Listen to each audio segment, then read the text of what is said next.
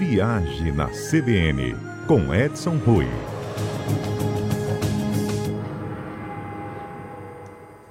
E aí, Edson, bom dia. Bom dia, Fernanda. Bom dia, ouvintes da Rádio CBN. Edson, desde a última semana que a gente comentou aqui de um desejo pós-pandemia, né? Muitas das pessoas estão aí se preparando, guardando suas energias, suas economias para viajar. E viajar aí, embarcando mesmo num sonho.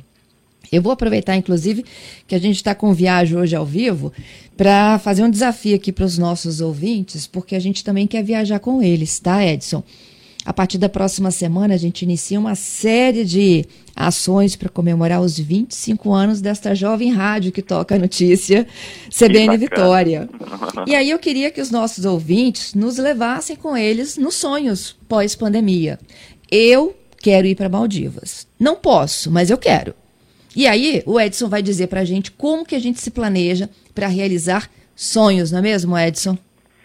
Isso, Fernanda. Mas ó, você pode ir sim, viu?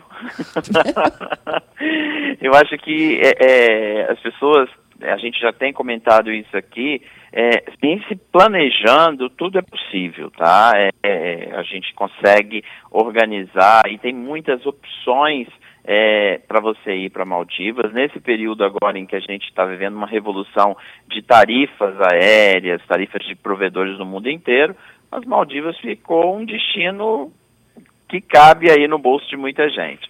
Não é à toa que a ilha está recebendo, as ilhas estão recebendo é, hordas de turistas. É, só para o nosso ouvinte entender, eles já recuperaram 80% do movimento. Repetindo, 80% do movimento pré-pandemia. Isso é muito. É, e por seguir todos os protocolos e também, lógico, pelas tarifas baixas. Então, Fernanda, a gente começa a ver agora um boom de boas notícias aparecendo. A Ilhas Maldivas lançou, inclusive na semana passada, um ambicioso projeto que é de vacinar as pessoas que forem à ilha. A gente não tem maiores hum. informações ainda, mas é, eles, as autoridades afirmam que é perfeitamente possível isso acontecer. Eles vão implementar esse programa após vacinarem toda a população, que falta em torno de 200 mil pessoas para completar esse ciclo. A gente acredita que para até julho isso já esteja implementado. É, vamos receber por parte deles todas as orientações, provavelmente o custo. E qual é a grande sacada, Fernanda? As pessoas para vacinar têm um intervalo, tirando uma vacina que a Janssen, que é uma dose única, mas elas têm um intervalo. E as pessoas permanecem na ilha mais tempo, fazendo sacrifício para permanecer mais tempo nas Maldivas. Mas, enfim, a gente promete trazer para os nossos ouvintes as informações assim que o governo da, de Maldivas publicar com quais são as regras para quem quiser participar desse programa. Nessa esteira, Fernanda, a gente tem outros países que estavam fechados. Então, por exemplo, o Nepal reabriu é, e segue aquela tendência que a gente observa nos outros países, que é um exame pré-Covid e você faz um exame também na chegada lá, que custa 30 dólares, eles já colocaram o preço. Você vai para o seu hotel e fica aguardando em quarentena dentro do hotel oito horas só e aí você está liberado para fazer suas visitas. Então, assim, a gente está vendo o mundo se movimentar para reativar a indústria do turismo. Outro país que está fazendo isso é a ilha de Malta. Malta está prometendo uma ajuda de 680 reais, mais ou menos 100 euros, de acordo com a sua, sua hospedagem. Né? Se ficar no 5 estrelas, 680, se ficar num hotel de quatro estrelas 511 e até num hotel de três estrelas 340. Isso tudo é para que o turismo reative a economia já agora no verão. Nós estamos esperando que o mercado, de um modo geral, os países comecem a, a derrubar fronteiras. A gente uhum. comentou no passado, Fernando, que a, a, existe um certo aí é, é, problema com relação de restrições para brasileiros em face da variante brasileira, mas a gente também observa um movimento em contrário, é, do mundo se preparando para reabrir, o mundo se preparando com medidas eficazes, e aí incluem os brasileiros, vacinados, com testes, para que a gente possa é, voltar a viajar e eles podem, possam, inclusive, receber brasileiros, porque também temos que observar que somos um mercado importante para algumas regiões do mundo.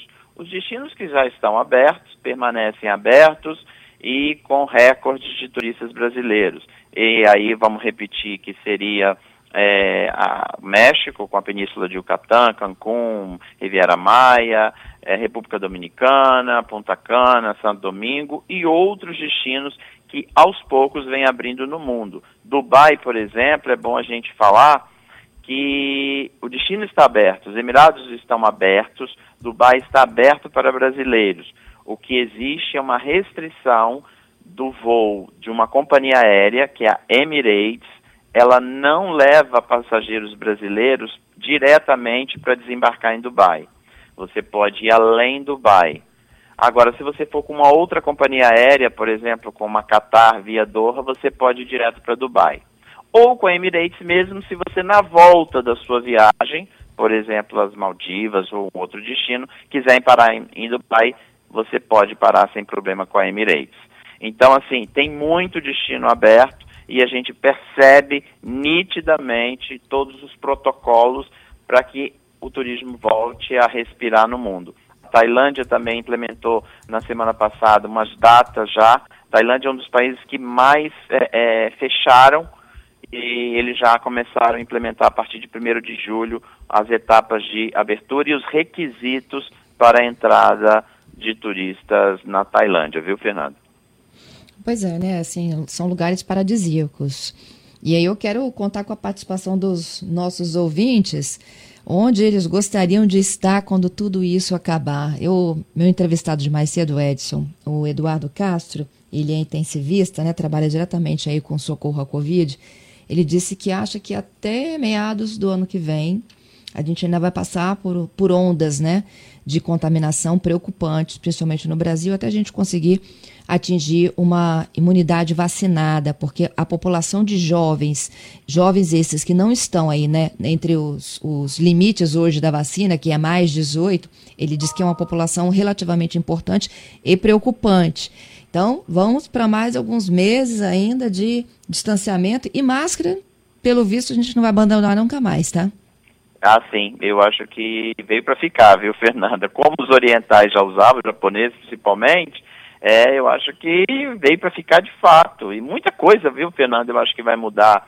Máscara, é, o buffet de atendimento você já recebe para que eles agora já colocam um anteparo, ou uma pessoa servindo, ou um anteparo de proteção, ou e, e a própria máscara para que você não fale sobre os alimentos, muita coisa.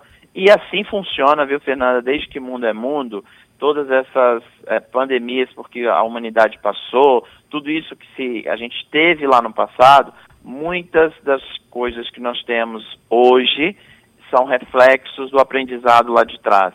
E com certeza vai acontecer com essa também. Fernanda, eu quero aproveitar o quadro e fazer uma homenagem uhum. hoje aos agentes de viagem. Hoje é o dia Olha dessa essa turma sofredora. Eu falo que você falou de intensivista, os agentes de viagem, na verdade, Fernanda, são os heróis. É, no ano passado, quando a OMS declarou pandemia, você imagina os milhares de brasileiros que estavam no exterior. Então, esse pessoal trabalhou dia e noite junto com as autoridades, Itamaraty, Ministério de Relações Exteriores, enfim, toda a gama de organismos, provedores, companhias aéreas, hotéis, para repatriar os brasileiros e realmente quem estava com seu agente de viagem, ou às vezes mesmo brasileiros que foram ajudados, que não compraram com a agente de viagem, acabaram sendo ajudados por eles e repatriaram essa turma toda, trouxeram em segurança toda essa galera para o nosso país. É, é um pessoal que tem trabalhado incansavelmente, Fernanda, também nas regras Cada dia nós temos uma regra nova de entrada de brasileiros, país pode, não pode, pede PCR, pede outro tipo de exame, pede é, é, é, documento com carimbo, documento sem carimbo, enfim, é uma infinidade monstruosa de documentos e os agentes de viagem estão sempre prontos aí. E desde o ano passado, Fernando, tem que registrar, eles têm trabalhado muito pesado nas intermináveis remarcações. Então, eles têm o cliente por um lado e tem o provedor do outro, o hotel, a companhia aérea, enfim, toda a, a cadeia do turismo, o agente de viagem tem trabalhado para garantir a realização do sonho da viagem desse cliente e manter a expectativa dele de fato lá nas alturas de que isso vai passar e ele vai poder viajar. Então, nossos parabéns aí a toda, todos os agentes de viagem que trabalham para fazer o turismo acontecer nesse país e ao redor do mundo. É isso aí. Bom, gente, então fica aqui. Ah, tem uma pergunta do ouvinte Roberto sobre os Estados Unidos, se há perspectiva de voltar a reabrir é, para voos diretos, né?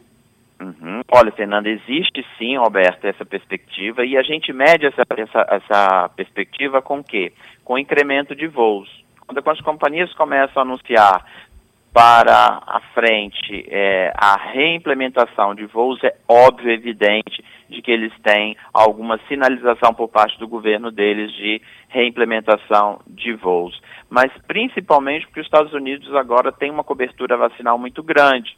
E a gente está vendo aí que o presidente americano anunciou vacina a partir dos 16 anos de idade.